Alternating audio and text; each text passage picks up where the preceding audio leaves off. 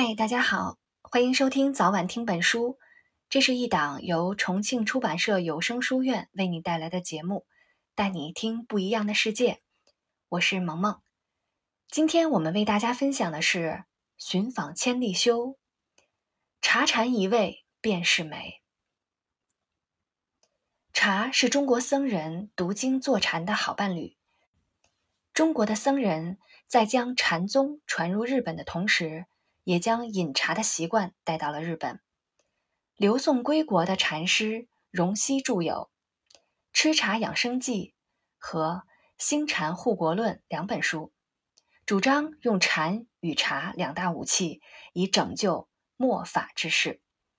不过这个时候，茶与禅仍然是两种手段，吃茶以养生，兴禅以护国，尚未合二为一。对茶与禅。相结合，做出了历史贡献的是村田珠光。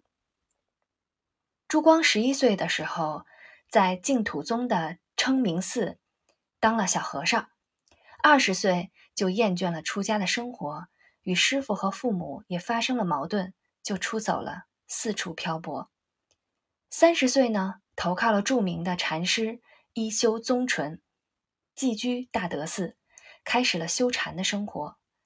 在这个过程当中，朱光将当时流行的禅院茶艺、奈良庶民茶、贵族书院台子茶融为一体，将禅的精神注入其中，从而开创了草庵茶之风气。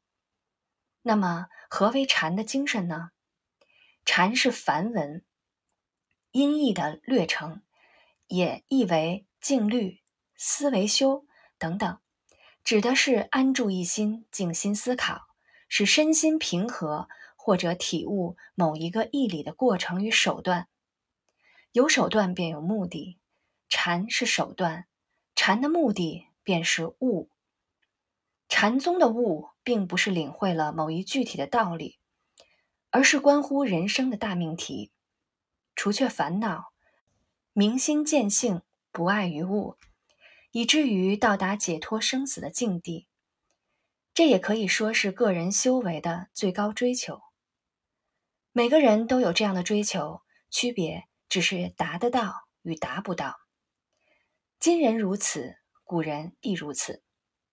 现代人固然家事公事事事缠身，有万千的烦恼，但远远比不上身处战国至安土桃山。那个刀兵乱世的武士们，一旦披挂上阵，头颅便别在了腰间，不了悟生死，任何事都没法进行。可不是每个人都能削发当和尚的。于是茶道提供了修禅的另一条途径。